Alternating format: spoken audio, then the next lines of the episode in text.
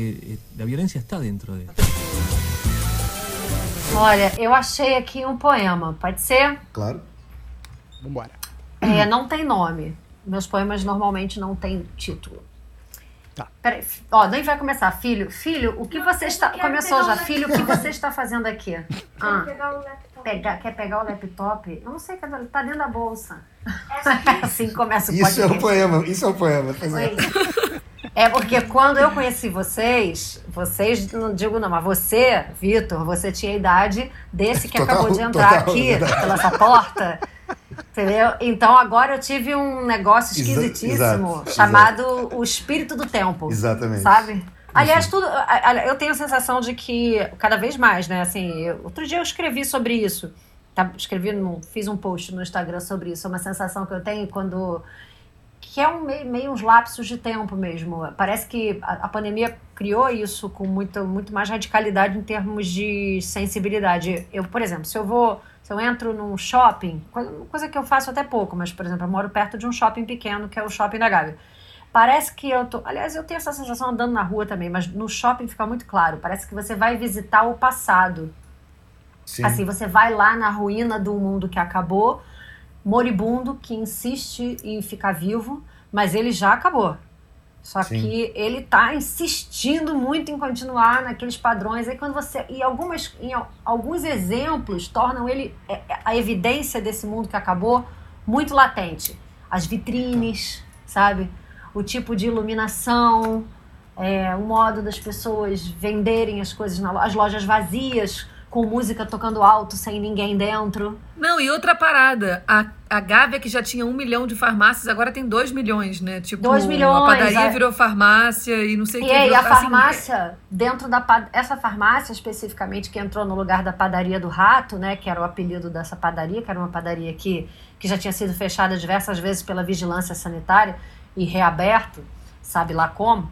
Mas essa farmácia que entrou no lugar de uma padaria que tinha uma fama de ser conhecida por sua sujeira, essa farmácia ela entra com um conceito de limpeza, de uma higienização Uhum. assim, Claro. que é incompatível com o mundo, sabe? Ela entra assim pra Sim, higienizar, total. porque ela tem uma luz muito fria, muito branca, Sim. muito dura. E ela tem uma coisa É. lá dentro, ela tem um café. Mentira! Eu, não- ela tem Sério? um café Que loucura! que é, pra mim, assim, é- eu tenho a sensação de que atualmente a gente tá vivendo um momento, assim, quase de, de ficção científica mesmo. Porque eu saio na rua, eu não reconheço o espaço que eu vivia, né? Porque muitas pessoas é, morreram, né? Muitos lugares fecharam. O espaço público não é ocupado mais da mesma maneira. É, muitos imóveis à venda ou, ou alugando ou em estado de, de decadência que já, na verdade, era um mundo que já estava moribundo e que só piorou, né? Claro. E aí quando você chega na, você passa pela farmácia, né, que é o auge da é, tem uma coisa chamada farmácia concept, que é assim. a farmácia concept, ela tem dentro bolinho com café. Aí eu penso que isso para mim é um combo do mundo que a gente vive. Uma farmá um mundo adoecido precisa de farmácias que te sirvam um bolinho com café. Porque você toma um café do lado de um Tilenol, de um Rivotril, de um. Sabe? E, e do lado de Aham. fora cheio de gente pedindo comida. É, total, É. total. O mundo já estava moribundo há muito tempo, Pois mas é. agora, assim, ele é o retrato estampado de uma falência de modelo que insiste, assim, né, em gritar e que acabou. Sim. Assim, ele é a prova, ele é uma ruína viva, assim, a sensação que eu tenho, sabe? É, eu tenho vivido isso aqui no bairro.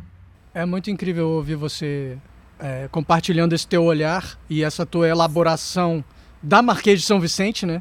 Eu tô, eu tô vendo a Marquês de São Vicente e tô me lembrando de, de coisas é, é, pontuais que aconteceram na Marquês de São Vicente há poucos anos, como é, Casas Pedro, de repente, na É Marquês de São verdade, é Vicente. verdade. É, e aquela funerária que virou hamburgueria.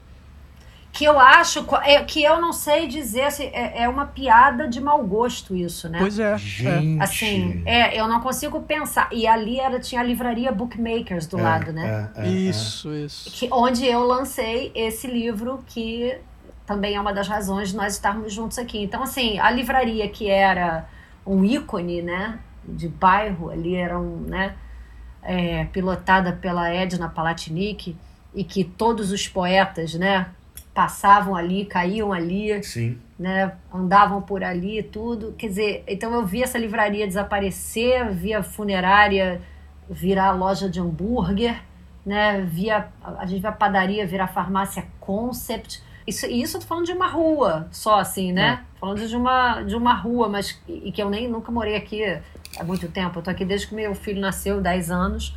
Mas eu sempre fui da Zona Norte, né? Tanto que o Vitor falou, a gente assistiu, você assistiu um show meu no garagem. É. E eu sempre fui do lado de lá do túnel, né? Para mim, o lado de lá não era a zona, Sul- o lado de- a zona sul era o lado de lá do túnel. Agora o lado claro. de lá é o lugar de onde Sim. eu vim. Então eu sempre questionei muito o que, que é esse, esse lado de lá, lá onde, né? Sim. Nós, nós quem? Assim, Esse é um grande assunto para nós aqui. É, a- o a gente- de lá. O que, que é o lado A gente, de lá? obviamente, já começou a nossa conversa. Ah, Já. sim, claro. É, conversa boa é conversa que vai se Exato. começando, né? Eu não queria fazer esse papelão, esse papelão, volta e meia eu faço esse papelão de ter que fazer as, como é que se diz, as honras e as apresentações, apesar de a gente estar sem o seu poema de abertura. Ah, é, mas ele tá aqui na tela. Não, a gente então, faz. eu, eu- é, é, faz o poema, eu apresento e a gente continua a nossa conversa. Pra não, vamos Ok, assumir então- essa estrutura aqui, Essa desestrutura. Vamos lá. desestrutura. Por medida de segurança, cuidava do dia seguinte na véspera. Sentia alívio por prever a terça na segunda, a sexta na quinta, a semana inteira no domingo. A organização é inimiga dos sobressaltos. Acreditava. Na dispensa, sete frascos de detergentes lavam as louças até o fim do mês. Três caixas de sabão em pó as roupas de toda a família. Fora a comida. A fome é melhor se saciada antes de sentida. Isso parece bastante com a paz. Acreditava. A paz que não tinha, mesmo que nada faltasse. Pois não sabendo quando seria a partida, não podia organizar a morte, enquanto se esquivava da vida.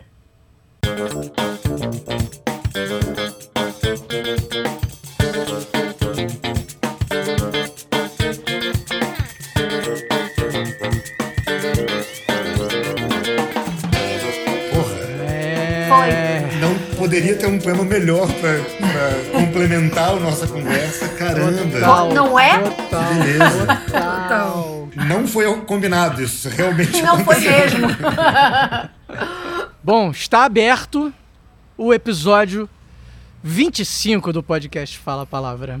E você tava. Você tinha uma, uma, uma coisa pra seguir, Vitor. Não, o que eu queria dizer só, é, complementando curiosamente, com, ouvindo esse poema agora depois, de que você falou essa coisa de uma rua, e tem um aspecto da, da sua poesia, do seu trabalho, enfim, relendo o seu livro agora, de cronista, né?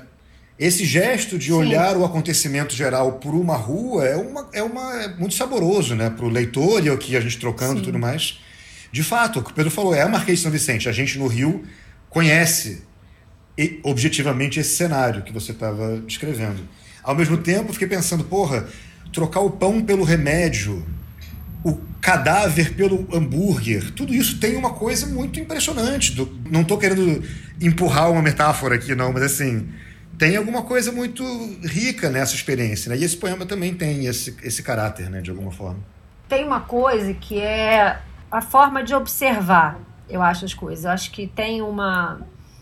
Outro dia a escola do meu filho me pediu que falasse para as crianças sobre poesia e a gente vai fazer esse encontro. E eu fiquei pensando o que, que eu falaria para as crianças sobre poesia, né? Como é que você explica para a criança poesia? Grande questão, né? grande questão. É uma grande questão e eu acho maravilhosa ao mesmo tempo para você, né, para ativar o gosto. É, ao mesmo tempo, tantas crianças já fazem poesia naturalmente, né? Mas a grande questão é você fazer com consciência, Claro. né?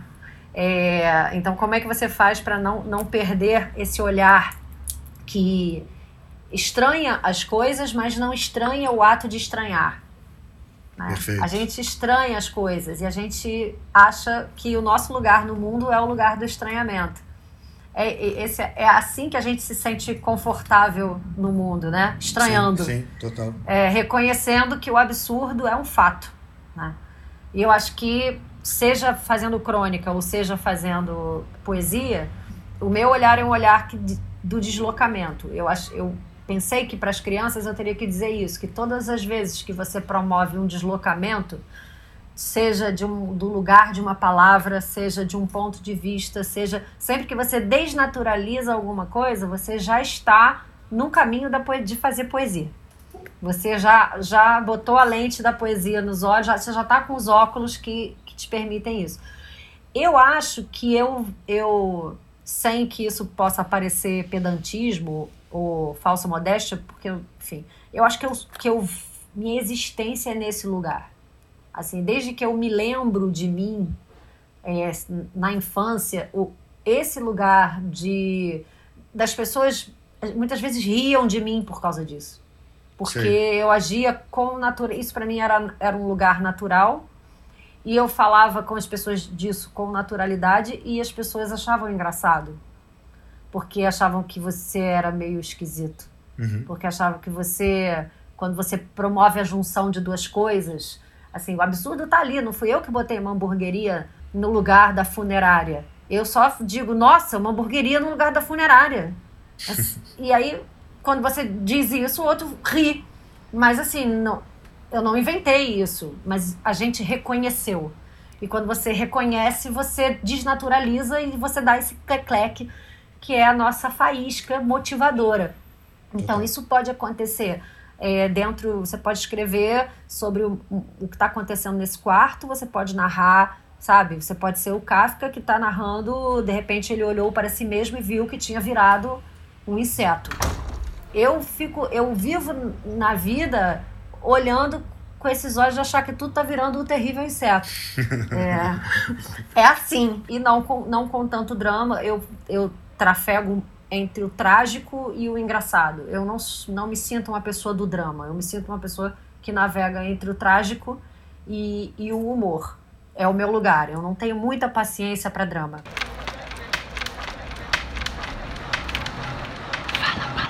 Eu me lembro muito de ver você fazendo os seus textos e como tinha essa dimensão cronista e cômica, às vezes até de expor o ridículo, como, como a, a, o caixa do Banerje, que fala um absurdo para você, e você fala, meu Deus, gente, alguém tá vendo essa violência, né?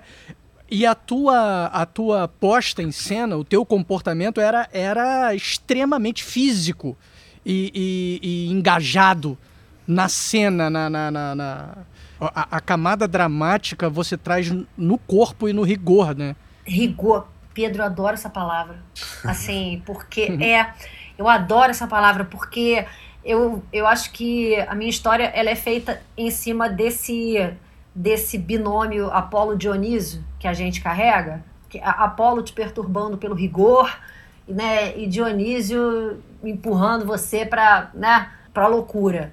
Eu venho de uma formação é, em teatro que praticava muito rigor muitas horas de leitura de mesa, oito horas de ensaio, o rigor. Eu, eu desaprendi o rigor no CEP. Cavalinho, pazinha, baldinho, vem cá, meu filho, dá um beijinho.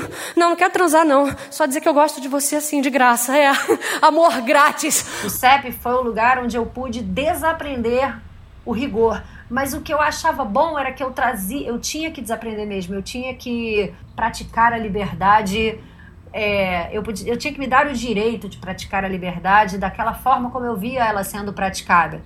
Mas, ao mesmo tempo, eu já carregava uma prática de rigor que vinha de uma outra formação que, ao mesmo tempo, dizia: não, isso aqui tá longo, tá chato, diminui. Vamos, bota esse texto aqui para começar assim, terminar assim. É, eu sempre te, ficava preocupado com o rigor da estrutura, sabe? O rigor da estrutura do texto, a estrutura daquela cena que você vai fazer e não deixar solto demais então, se é para ser solto, é para falsamente solto. Na verdade, está tudo amarradinho. Claro. Né? Uhum. Para você improvisar, estuda a partitura. É, eu sempre fui desse time. Essa é a minha escola. Essa é a minha escola interna, assim. Tua presença no CEP, as tuas, as tuas apresentações lá, naquele ambiente de bagunça, de liberdade, de não rigor, contribuiu muito para muita gente ver, porque eu, eu, me lembro que quando você ia se apresentar era um sempre um momento tipo, caralho, gente, ó, peraí, vem uma parada elaborada agora, vamos ver. É, não que fosse melhor ou pior, porque isso não... Não, né, é, não, é, lá não tinha esse julgamento, Claro, claro. nunca teve. Isso, exatamente, exatamente. Mas é uma contribuição muito forte, essa tua entrada com essa... Com essa generosidade também com a plateia, né? Ó, vim trazer um negócio aqui que, que tá ensaiado. Me lembro de você parando o carro na frente da porta do Sérgio Porto, tirando mala, tirando.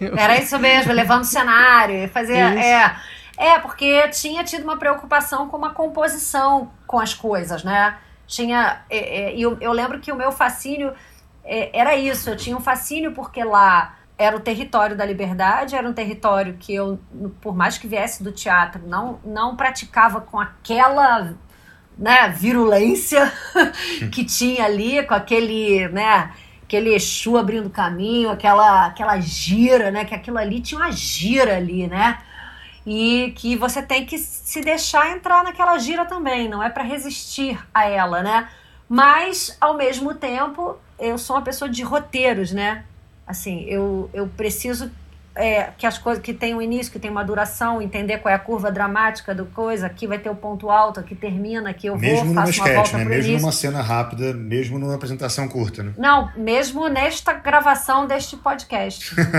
é assim, a minha cabeça funciona assim. Vou contar uma piada. Você começa pelo final e aí volta pro início, ou você começa do início e aí faz uma barriga, corta aqui no meio, edita e cola. Eu penso tudo em termos de estrutura. Assim, para mim uma ideia sozinha, ela, ela é, tem um valor enorme, mas ela não é tudo. Eu gosto de pensar e o que, que você vai fazer com aquela ideia, de que forma ela vai virar o que a partir dessa, desse cerne, né? A dor na barriga é a transformação. A torta de nata com calda de chocolate e chantilly tá virando cocô. Igual a farofa, igual ao hambúrguer. Eu sou só o canal. E é igual ao meu salário também, eu sou só o canal. Ele passa. Outro dia eu escrevi um poema, uma frase é, que é tatear imagens com palavras, meu ofício. Eu começo a escrever tateando imagens, assim. Eu tenho uma sensação, eu tenho uma imagem e eu vou tateando aquela imagem com as palavras. Aí eu vou botando, vou tirando, aí eu devolvo, não é essa, não é essa, até que aquelas palavras que eu encontrei vão ajudar a formar a imagem que eu vi. As, ima as palavras vão fornecer o caminho para a imagem que eu vi e que vão fornecer o caminho para que você veja alguma imagem, que não necessariamente será a minha, mas que Claro. será construída a partir de uma sugestão que eu vou fornecer. Então, para mim, tem a ver com, com imagem. A, a, a construção da poesia, para mim, tem a ver com construção de um repertório de imagens e de sensações. E Perfeito. isso o CEP me abriu como possibilidade, como maneira de contar. Tinha, tinha o, o corpo também fazia parte desse elemento de escrita. Também tinha que Claro, escrever claro. com, o cor, com o corpo em cena, não era só a palavra na página. Né? Era a Uhum. palavra na boca, a palavra no Uhum. músculo, a palavra na mão, a palavra no, no, né, no que você vai trazer, porque era uma loucura. Você tinha o território da liberdade, ele é uma loucura. Tinha gente assistindo deitada na arquibancada, tinha gente completamente doidona, tinha gente completamente sóbrio, tinha gente, tinha gente, tinha gente de todos os tipos. Por isso que era bom. Só que ao mesmo tempo, se você não segurasse aquela energia no corpo, as pessoas não olham pra você. O Chacal botava, me botava pra entrar em cena às vezes uma hora da manhã. Assim, quanto, quanto mais legal fosse a cena, mais tarde você se apresentava. Imagina o que é você entrar em cena a uma hora da manhã, com pessoas deitadas na arquibancada, com pessoas de cabeça para baixo, com pessoas, entendeu? Na plateia, cada um deitado, sentado do jeito que quer. Assim, isso pra mim, eu passei a achar isso mais desafiador do que o teatro, porque no teatro as pessoas estavam sentadas numa postura na cadeira, assim que nem eu tô aqui, e elas já tinham um favorecimento para prestar atenção. Tem os códigos, né? Tipo, Já tinha os códigos que ajudavam. que- que Exatamente, Júlia. favorecem aquela, aquela ambiência de concentração, né? De certa forma. Exatamente. E o CEP favorecia a dispersão. Era tudo ao contrário. Sim. Entendeu?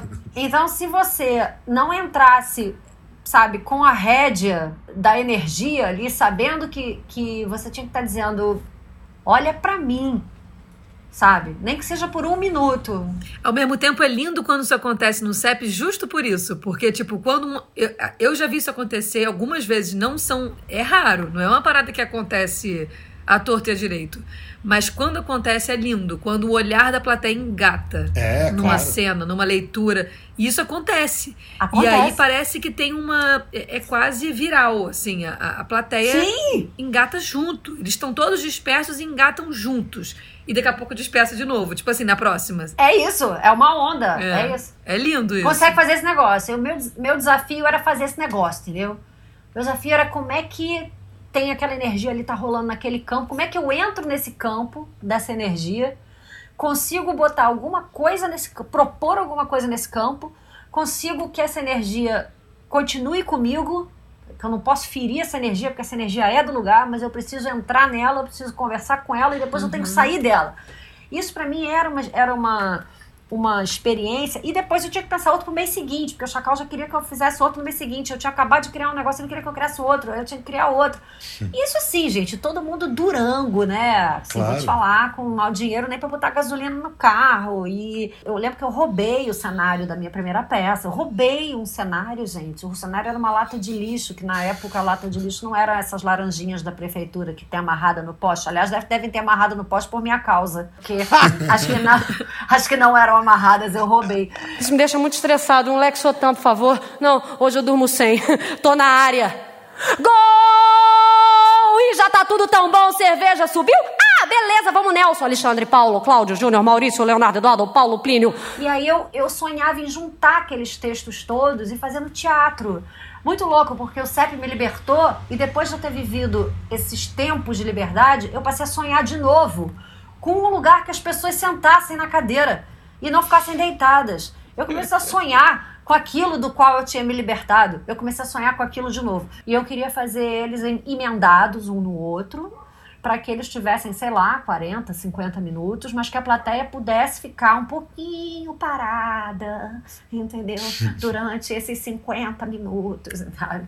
E foi para isso que eu roubei a. Foi aí a história do furto do tonel, porque eu precisava, enfim, precisava, comecei a precisar de coisas que eu não. Como um tonel. Não tinha dinheiro nenhum para comprar né? nenhum tonel, né, gente? Então, aí a gente saiu do ensaio, era tudo muito louco, né? Saiu do ensaio e com a ideia de que eu sairia de um tonel. Cara, eu passei por um tonel. Falei, gente, Resolvido o problema, né? acabei de ensaiar. A gente fala que vai ser legal sair de um tonel. Eu cruzo com um tonel. Isso é uma mensagem, isso é um sinal do- dos anjos pra mim. Peguei. Dioniso falando comigo. E essa, essa apresentação do Tonel que você tá falando foi a do CEP 20 Teatro, não foi? Eu fiz uma. Fiz isso, fiz lá e depois levei o tonel pro, pro. Virou peça, né? Depois eu viajei o Brasil. É, eu viajei o Brasil inteiro com esse tonel. A gente levou esse tonel pra Portugal. Vocês não estão entendendo. Fala a palavra. Quando você lê esse livro, ele fala fita cassete. Sim. Banerje.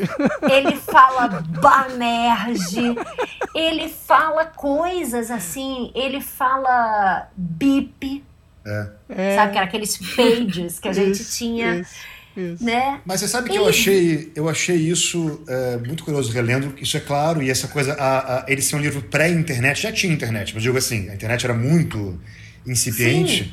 é uma coisa que me saltou aos olhos de cara. Porém, de alguma forma, eu entendo sua questão sobre ele, ele essa idade dele, mas isso também é uma virtude, porque ele é um livro muito atravessado pelo tempo e pela sua idade ali. Isso é um elemento do livro que é. Ele é um. Ele é atravessado por aquilo. E isso é muito interessante, na verdade, como leitura. Ele sabe? é atravessado pelo tempo mesmo. Isso é, é- isso é fato, assim. Eu, eu na verdade, cara, eu coleciono histórias por causa desse livro, porque é, ele nasce desse jeito, né? Ele nasce de, de, eu- de eu cair de paraquedas no CEP, porque a primeira vez que eu caí no CEP foi para uma amiga minha que estava fazendo a iluminação do CEP e me pediu ajuda para eu ajudar ela a fazer a luz. Eu caí no CEP fazendo a luz, operando luz e fazendo Você me contou luz. uma coisa do João Gilberto Noll ou eu fiquei com isso na cabeça? É, não, não, João Gilberto Noll. A primeira vez que eu fui lá, eu fui iluminar o João Gilberto. Cara, Aí eu, eu, eu, eu não acreditei, eu fui de favor. Ainda Sim. por cima. Pô, porque vamos lá, tô, pô, tô precisando de uma ajuda, porque você vai lá, eu vou, né? Entendeu? Claro. Botei lá, pendurei uns refletores, fiz os negócios. A pessoa que é de teatro, ela faz os negócios, né? Faz. Vem, teu, teu amigo tá na merda, tá precisando de uma ajuda, você vai lá. Aí quando eu caí lá, falei, gente, cheguei. É, falei, gostei desse negócio aqui, cara. Tá mais legal do que o mundo onde eu vivo. Sim. E olha que o meu mundo lá no teatro era, era bom, mas aquele lá conseguia ser melhor. É, ele era infinitamente menos careta. Eu falei, gostei desse lugar aqui, quero ficar aqui. E aí o Chacal a- né, falou aquele clássico, sobe aí, né? E, e aí eu comecei a participar porque o Chacal falou, faz. Seja bem-vinda, né? Sim. Longe é um lugar que existe, dentro da gente. Eu tô sempre me procurando, sempre que eu me encontro eu descubro que eu mudei de endereço. Casa velha, troços, destroços, uma miopia. Ah, que nada, é outro enfoque pra vida. Percepção dos fatos alterada por uma névoa. Iluminou-se um foco, você estava sentada é, na escada que ia lá para aquele segundo andar antigo. Também não existe mais. né? Onde tinha a mesa de luz, né? É. Exatamente, isso só no seu rosto e na minha lembrança, até uma, uma, uma pergunta que eu, que eu queria te fazer, que esse momento ficou muito muito aceso na minha memória. Você falou o texto do, um texto do Mayakovsky, aquele que ele dialoga com o sol. Mas eu não tenho A tarde certeza na- se foi esse é, texto. é isso mesmo, foi assim, a tarde isso mesmo, ardia né? com sem sóis. É, a Isso. tarde ardia com sem sóis. O verão é, queimava em junho. É Isso. isso, é- é- termina com aquela frase que gente é para brilhar, que tudo É. mais vai para o inferno. É, é, Esse é, o meu slogan e o do sol. Foi, foi esse poema mesmo, né? Foi que nem era meu, porque você não começa co- dizendo textos seus, sabe? Tudo é um caminho que se constrói, sabe? Eu cheguei fazendo a luz iluminando o João Gilberto Noll. Depois eu fui fazer um texto, eu fiz um poema do Mayakovsky. Assim, até, até você abrir a boca e dizer um texto seu é um processo. Até hoje é. Assim, até hoje, se me perguntarem o que, que eu sou, eu continuo sem saber o que dizer na minha mini bio. Entendeu? Já cheguei ao ponto. Você, é o quê? Eu digo ah, o que você quiser, tá tudo bom. Não tem. Se você quiser botar na frente que é poeta, põe. Dependendo do encarte para onde eu tô sendo, né? Dependendo de onde vai ter que rodar a tarde, Claro, você claro. pode me acreditar da maneira que for melhor para você. Pra nós aqui hoje você vai ser poeta. Aqui é poeta, exatamente, mas amanhã serei outra Sim. coisa em outro lugar, entendeu? Então tudo bem.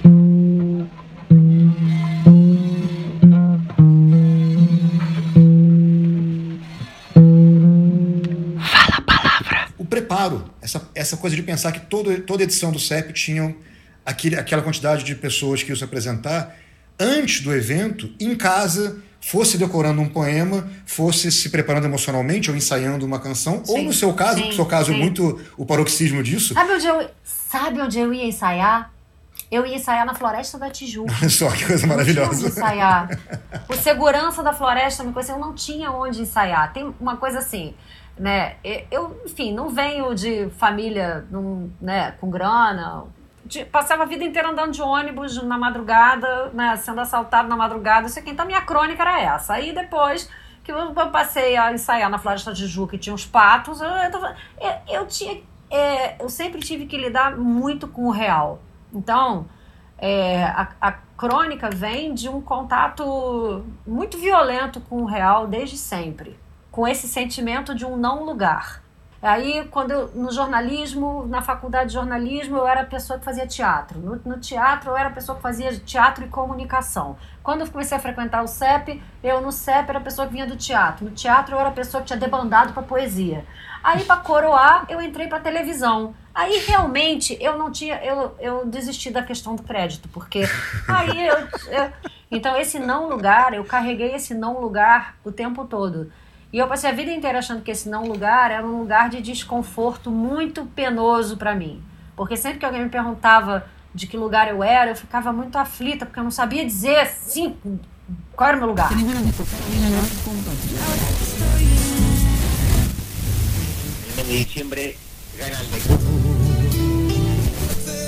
O Fala Palavra é uma conversa semanal sobre poesia e com poetas.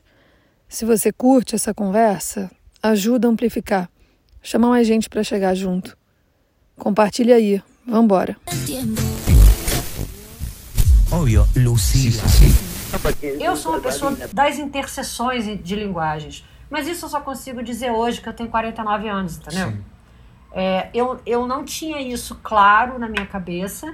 E eu achava que isso era, às vezes, um demérito, Ai, sabe? Eu só conseguia ver que isso pode ser e deve ser complementar, que uma coisa é, fortalece a outra e não enfraquece a outra, há muito pouco tempo.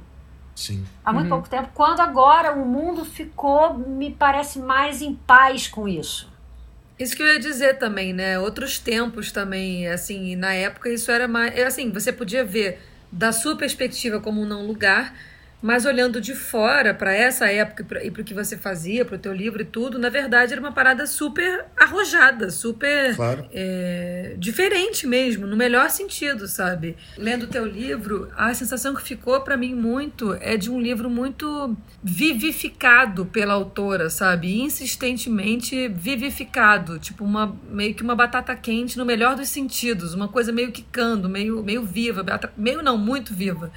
Atravessado, sabe, pela cidade, como, como eles disseram, pelas por- assim, essa mistura do, do que está dentro do pensamento da, da, da personagem, enfim, do eu lírico, do que for, e, e misturado com o tráfego urbano ou com uma situação qualquer, vozes, é, embocaduras, tamanhos, volumes, tudo isso, isso enriquece o livro, sabe? Sim.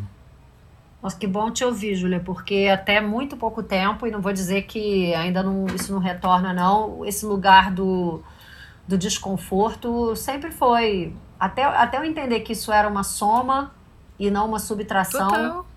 É, isso tardou muito, porque te pedem muitas explicações sobre o lugar onde você está, ou o que que você, Uhum. que que você é, né? E, e eu sou isso, né? Até sempre quero assim preencher ficha de hotel, mandar currículo, era sempre um né, essa sofrência, né? Até depois que eu apaziguei, eu falei, o problema não é meu, é do outro. A gente demora muito tempo para entender que o problema não é da gente, o problema é do outro. Total. Frio no coração, órgãos no frigobar. Por favor, garçom, queria me ver um coração com o molho bem quentinho, porque eu tô me sentindo assim, meio morto. Aí, para beber uma garrafinha de lágrimas, com gás, por favor. O livro é depois do espetáculo? Essa é uma dúvida que eu fiquei aqui te vendo falar. O livro é, é. Não, o livro foi antes. Aí eu concorri a um prêmio de literatura. Eu jurava, assim, que se eu ganhasse, eu ia pegar o dinheiro fazer uma peça de teatro. Porque só a pessoa que não tem dinheiro nenhum acha que se, vai, se ganha. Não tem, a pessoa não tem dinheiro para botar gasolina no carro. A pessoa acha que se ganhar um prêmio cujo valor que você ganhasse seria de 20 mil reais, que você ia pegar esse dinheiro e botar numa peça de teatro. Então eu torcia todo dia para ganhar, não para eu trocar de carro ou, ou abrir uma poupança, não, eu queria gastar os 20 mil reais. Um tonel. Você queria comprar um tonel. né? Eu queria comprar o tonel para não ter que roubar o tonel. Aí eu não ganhei o prêmio.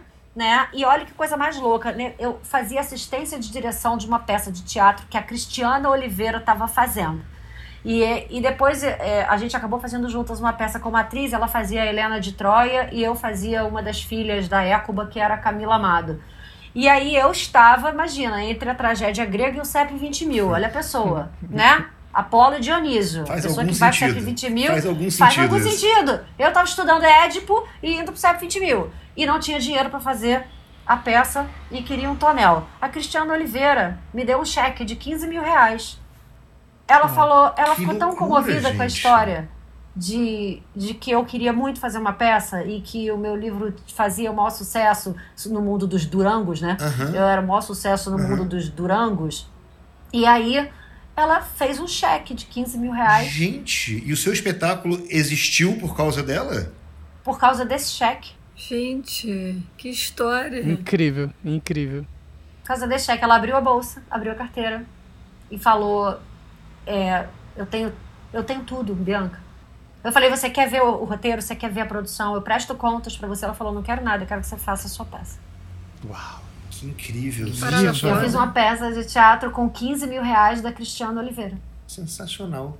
Onde eu dividi, paguei, paguei, paguei mil reais, mil reais pra, pra, pra pessoa que ia Claro, pendurar o pano, mil reais pra. E seu pai fez o figurino, eu sei. Miguel lembro. Paiva, nessa época. Eu quero aproveitar esse ensejo só para dizer que dar um crédito a uma outra pessoa, só porque eu fiquei tocado com essa sua história e achei que era importante. O meu primeiro livro, Tudo que não é cavalo, foi publicado porque eu estava um dia falando poemas no Laura Alvim, num evento, e o Cavi Borges, Cavi, maravilhoso, da Cavídeo, sim. estava na plateia e me falou: Eu desci, ele falou, quero comprar o seu livro. Eu falei, não sei. É isso Não como tem. você falou. É. Hã? E ele falou, como não tem? Eu falei, não tenho. Aí ele falou, vamos fazer. Eu falei, Cavi, o que, que você está falando? Ele falou, quanto custa? Eu falei, "Não, na época eu me lembro que era bem pouco. Você pensava, era assim, sei lá, dois mil reais. Eu, na minha cabeça, falei, eu tinha algum número. Ah, é. Ele falou, ah, vamos fazer. E eu lan- Gente, não é, olha um- que coisa. é a mesma Olha história. isso. Eu lancei o meu livro É. porque o Cavi pagou. Eu Olha botei o isso. crédito a ele, mas ele falou, eu quero que esse livro exista. É só isso, só isso mesmo. É muito lindo, Que de lindo. fato.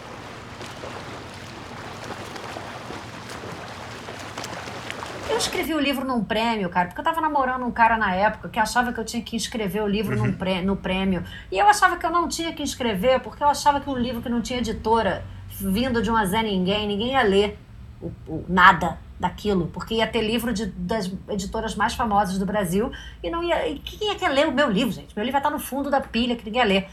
Aí ele falou que não interessa, que eu tinha que, eu tinha que fazer. O regulamento tinha chegado até mim através de uma amiga minha que tinha roubado o regulamento na parede de uma biblioteca.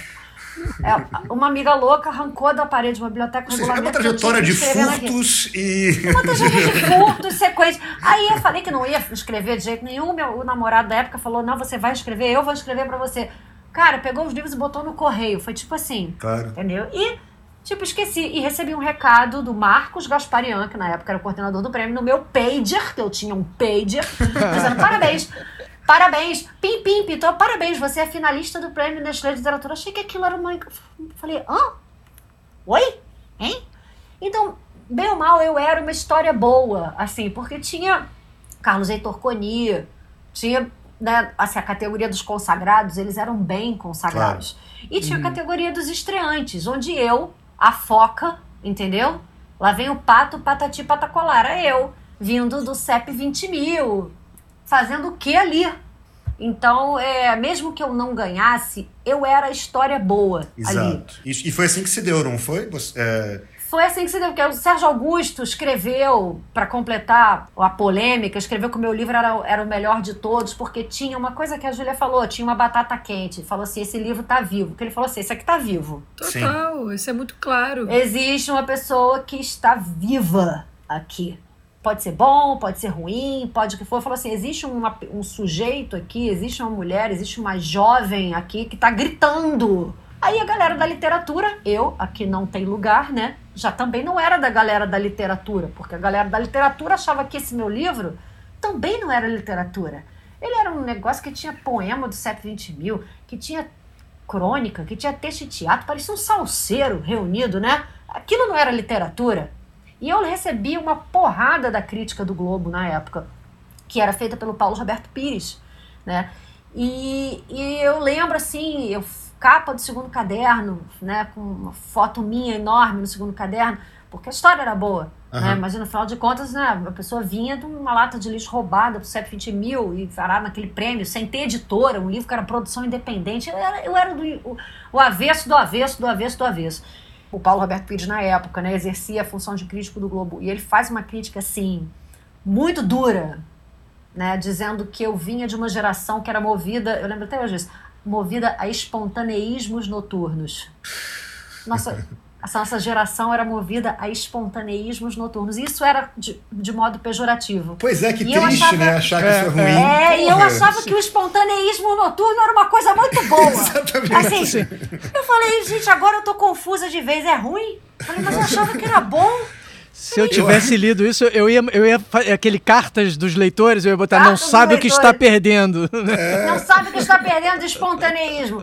Então, assim, era uma crítica na primeira página do Globo falando é, isso, né? Que era movida uma, que começava assim, quem é essa menina? E aí vinha que um livro que tem trocadilhos que não querem dizer nada.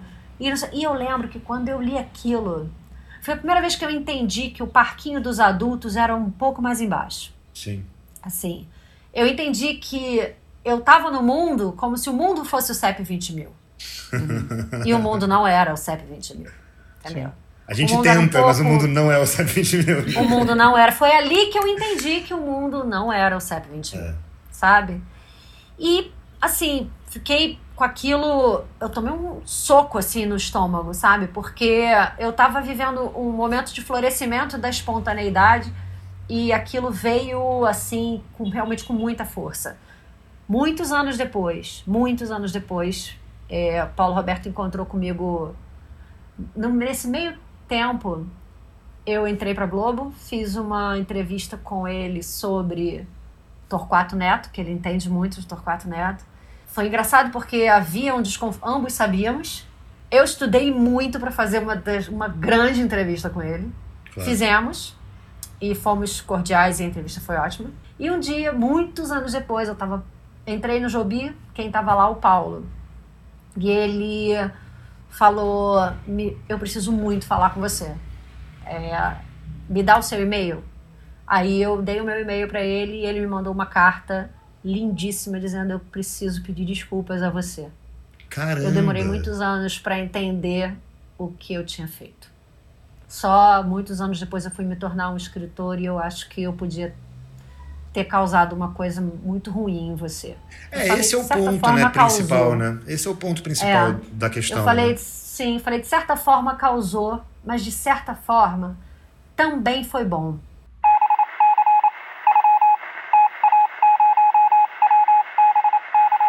Fala a palavra. Falei, pra onde ir agora? O problema não é o primeiro. Primeiro você. O problema é o segundo. Pra onde a gente vai daqui? Eu lembro que eu tinha um segundo livro já todo engatilhado com a editora, assim, com vários textos que eu, que eu já tinha escrito, porque eu, eu comecei a escrever muito. E eu comecei a achar que aqueles textos estavam no lugar da caricatura de mim.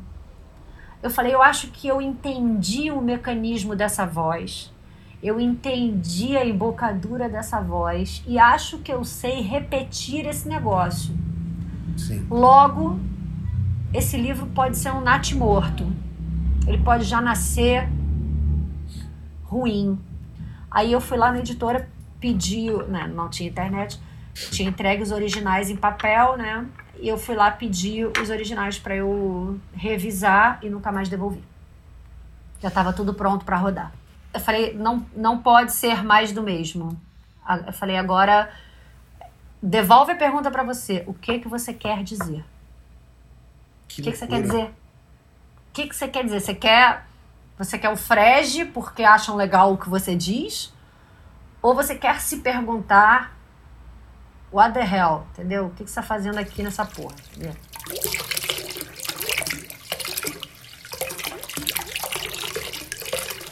Não, o que eu ia perguntar é se você sente que depois disso, se você se desencontrou com a, com a coisa livro, sabe? Com, com um livro teu, se você se encontrou. Eu, eu vi que você participou de algumas coletâneas, né? Tipo, se você Sim. talvez tenha se, se acomodado melhor Sim. nesses eh, torpedos, assim, né? Você falou do Instagram também, tipo.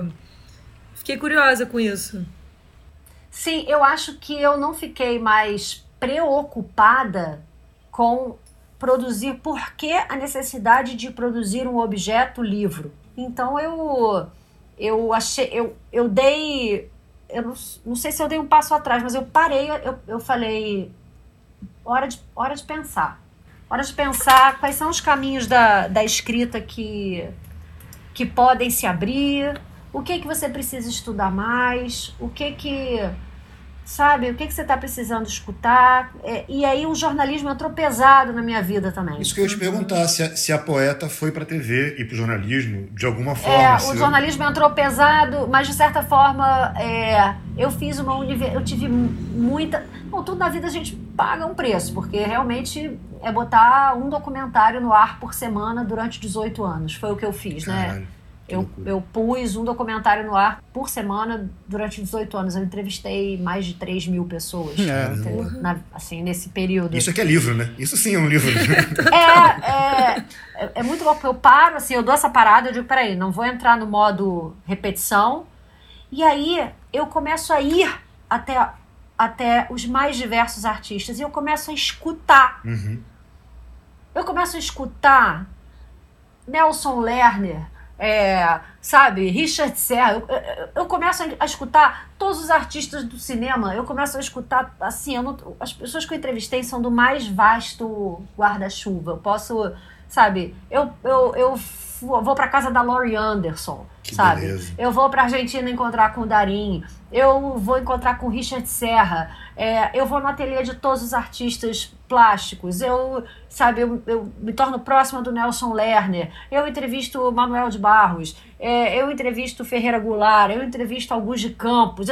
E aí, assim, eu entro para uma universidade de arte contemporânea na prática, porque eu tinha que produzir conteúdo, tinha que fazer isso virar, não é eu ir lá Claro, para fazer claro, uma entrevista claro. de pesquisa, você tem que ir lá gravando e fazer a pessoa que está em casa assistindo achar legal aquilo que você também acha legal, né? Então, eu entrei, eu não fiz faculdade disso, mesmo que eu tenha me formado em jornalismo, se formar em jornalismo é uma coisa, en- fazer é, e, e ter um trabalho de campo é, desse porte, de você entrar com uma câmera na casa do Augusto de Campos e, e você entrar com uma câmera na casa do Ferreira Goulart e você te- ter que tirar um, um doc de 25 minutos da sua ida de uma gravação de, de repente, três horas na casa do Ferreira Goulart e material de apoio, isso por semana, que eu digo É, assim, muito. Sim. muito volume de produção artística por semana e de estudar. Eu passei os 18 anos com a bunda estudando. Sim. A questão desse negócio chamado bunda cadeira hora, sabe? Porque eu tinha tanto horror de chegar é, diante do, sabe, da Laurie Anderson e falar um- uma, Claro. uma calamidade, entendeu? Que eu estudava. Sim. Então, chegou uma hora assim que eu também estava dizendo, meu Deus, era muito cansativo, mas ao mesmo tempo eu não teria outra oportunidade de, faz, de ter essa vivência se não fosse. é, é, era a mesma Bianca que estacionava o carro no CEP 20 mil. Com o mesmo sabe? rigor, né? Era, é, com o mesmo rigor. É, é. Com o mesmo rigor. É incrível. E aí, quando eu saio do jornalismo porque o programa acaba, eu vou pra dramaturgia, que é onde eu tô hoje. E aí vou entrar para um outro tipo de escrita, que é uma escrita de, de série ou de adaptação de, de livros de literatura para audiovisual. É, vou ter que escrever diálogos de personagem, vou escrever monólogos de personagem, vou pensar estruturas dramatúrgicas. Então, eu sinto que, que o jornalismo me ensinou a escutar. Eu passei a escutar melhor no teatro porque eu fiz muitas entrevistas. Claro. Então eu escutei. Eu não aprendi a escutar no teatro, eu aprendi a escutar no jornalismo, Uhum. sabe? E eu acho que o teatro e a poesia me, me ajudaram a fazer um jornalismo talvez um pouco menos rígido. Esse combo, assim, agora, ele tá cabendo num guarda-chuva da palavra, sabe? Eu tô que beleza. é, é um guarda-chuva é um guarda-chuva da palavra a palavra está me acolhendo ela é o meu, eu entendi com né, vou fazer 50 em abril que o meu território é o território da palavra quando o Manuel de Barros diz ninguém é pai de um poema sem morrer eu demorei muito a entender essa frase e quando eu entendi eu entendi que é isso você você não vive também outras você passa a sua vida Claro. escrevendo e você não faz mais nada, porque aquilo ali é tudo. Total. O mundo cabe no escrever. E o o Pamuk fala isso, né? A gente, dessa divisão, você passa a vida inteira dividido se você devia estar na festa ou se você se você está na festa, você não está não tá escrevendo, né? Então, quando você está escrevendo, você, de certa forma, é, é, tá, tá, tá conhecendo o mundo sem conhecer o mundo. Fala, mas peraí, se eu, se eu não for no mundo, eu não vou conhecer o mundo. Mas se eu for no mundo, eu também não vou escrever. Como é que a Isso. gente resolve essa, essa equação, sabe? Eu tô exatamente nesse lugar. Assim, eu tô. é, é, é, a pandemia botou a gente de frente para isso. Assim, o tempo é exíguo, a gente tem que escolher muito a forma como a gente é, vai gastar. Escrever consome tempo, bunda, cadeira, hora, é muito tempo diante da página. E eu estou preparando agora um livro de poesias artesanal, que é a ideia mais escalafobética que eu pude ter na Que pandemia. maravilhoso. Foi para desentristecer né? Leãozinho. Porque estamos todos muito tristes. Para desentristecer, eu resolvi, me veio a ideia de fazer um livro artesanal que é uma loucura que realmente só porque eu devo ter uma capacidade de convencer os amigos é que, que isso acontece. Porque eu vou fazer um livro artesanal mesmo, eu vou carimbar os poemas, nem eu tenho uma matriz aqui para mostrar para vocês. Eu vou carimbar os poemas em todas as páginas dos livros. Os meus poemas são pequenos, então eu vou fazer toda a parte de texto em carimbos, que serão carimbados um a um nas páginas do livro. Um amigo meu, que é o Sérgio Marimba, que é cenógrafo e artista visual, vai ilustrar todas as páginas, né, ou quase todas, com um tipo de ilustração que também inclui métodos reprodutivos e que também inclui o erro, porque vai borrar, vai vai estar tá, um, um livro vai estar tá mais para cá, o outro vai estar tá Uhum. mais para lá.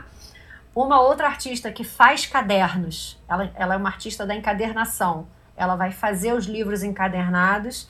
Os livros têm uma janela na capa por conta da pandemia, né? O livro tem um, uma janela e a gente vai trocar a paisagem da janela com as ilustrações. A, a gente já está todo mundo fazendo. E será se a tiragem vai ser de quantos? Gente, vai ser de quantos vender. Claro. Entendeu? É. Aí assim, ah, mas a gente fez 50, poxa, mas tem mais 50 pessoas querendo. Ah, então elas vão esperar. A gente vai fazer os outros 50 e vai mandar pelo correio. Entendeu? Ah, mas e se tiver mais 80 querendo? Isso. Aí eu vou fazer mais 80. Aí eu vou vender mais 80. Sensacional. E assim a gente vai. Então eu quero estar com um grupo de artistas que estão dispostos a entrar nesse lugar do vou fazer por quê? Vou fazer porque eu me divirto fazendo. É isso. É Eu não quero cobrar da poesia nada além disso. Eu não posso botar nas costas da poesia esse fardo de ter que ser, de ter que me devolver isso em termos de status ou em termos de reconhecimento financeiro, ou que a poesia ela, ela tem que ocupar na minha vida um lugar que seja é, ligado ao prazer, ao tempo. Eu posso demorar muito tempo esculpindo um poema. Demorei muito tempo, parei, parei aquele livro lá. Quando a, a, Júlia me pergunta, você deu um descanso naquilo, você parou, o que que, que, que isso, isso, isso congela, isso dá um recurso, o que, que nome é isso que isso tem?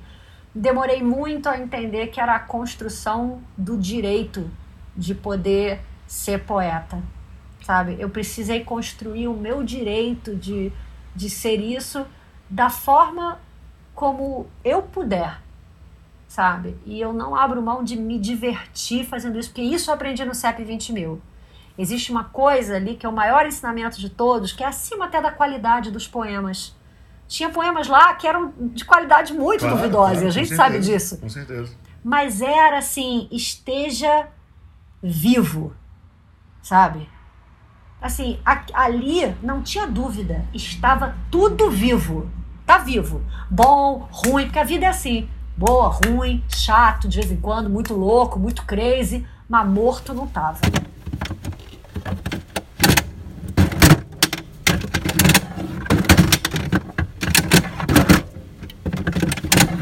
Fala a palavra. Olha só o que tá parado aqui na tela. Mas espera, antes de você, de você ler, eu quero que- te agradecer muitíssimo, te dizer que foi demais te ouvir e a gente trocar aqui e te ler Não antes. foi chato, não? Nem Não, foi maravilhoso. Nem Nossa. pouco. Foi Imagina. maravilhoso, caramba. Foi, Foi demais, foi muito lindo. foi demais mesmo. Brigadíssimo.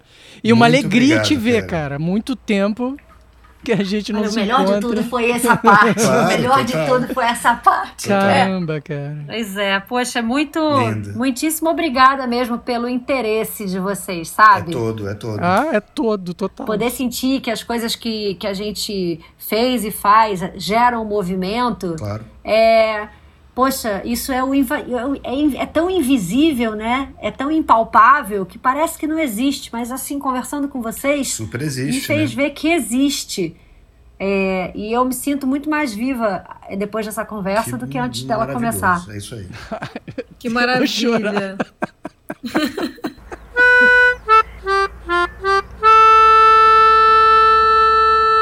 Tenho muito do que não preciso e pouco do que necessito. Como nunca chego a um acordo, vivo arrumando armários. Os de dentro, os de fora, os que não lembro, os da memória. Todos em permanente desordem.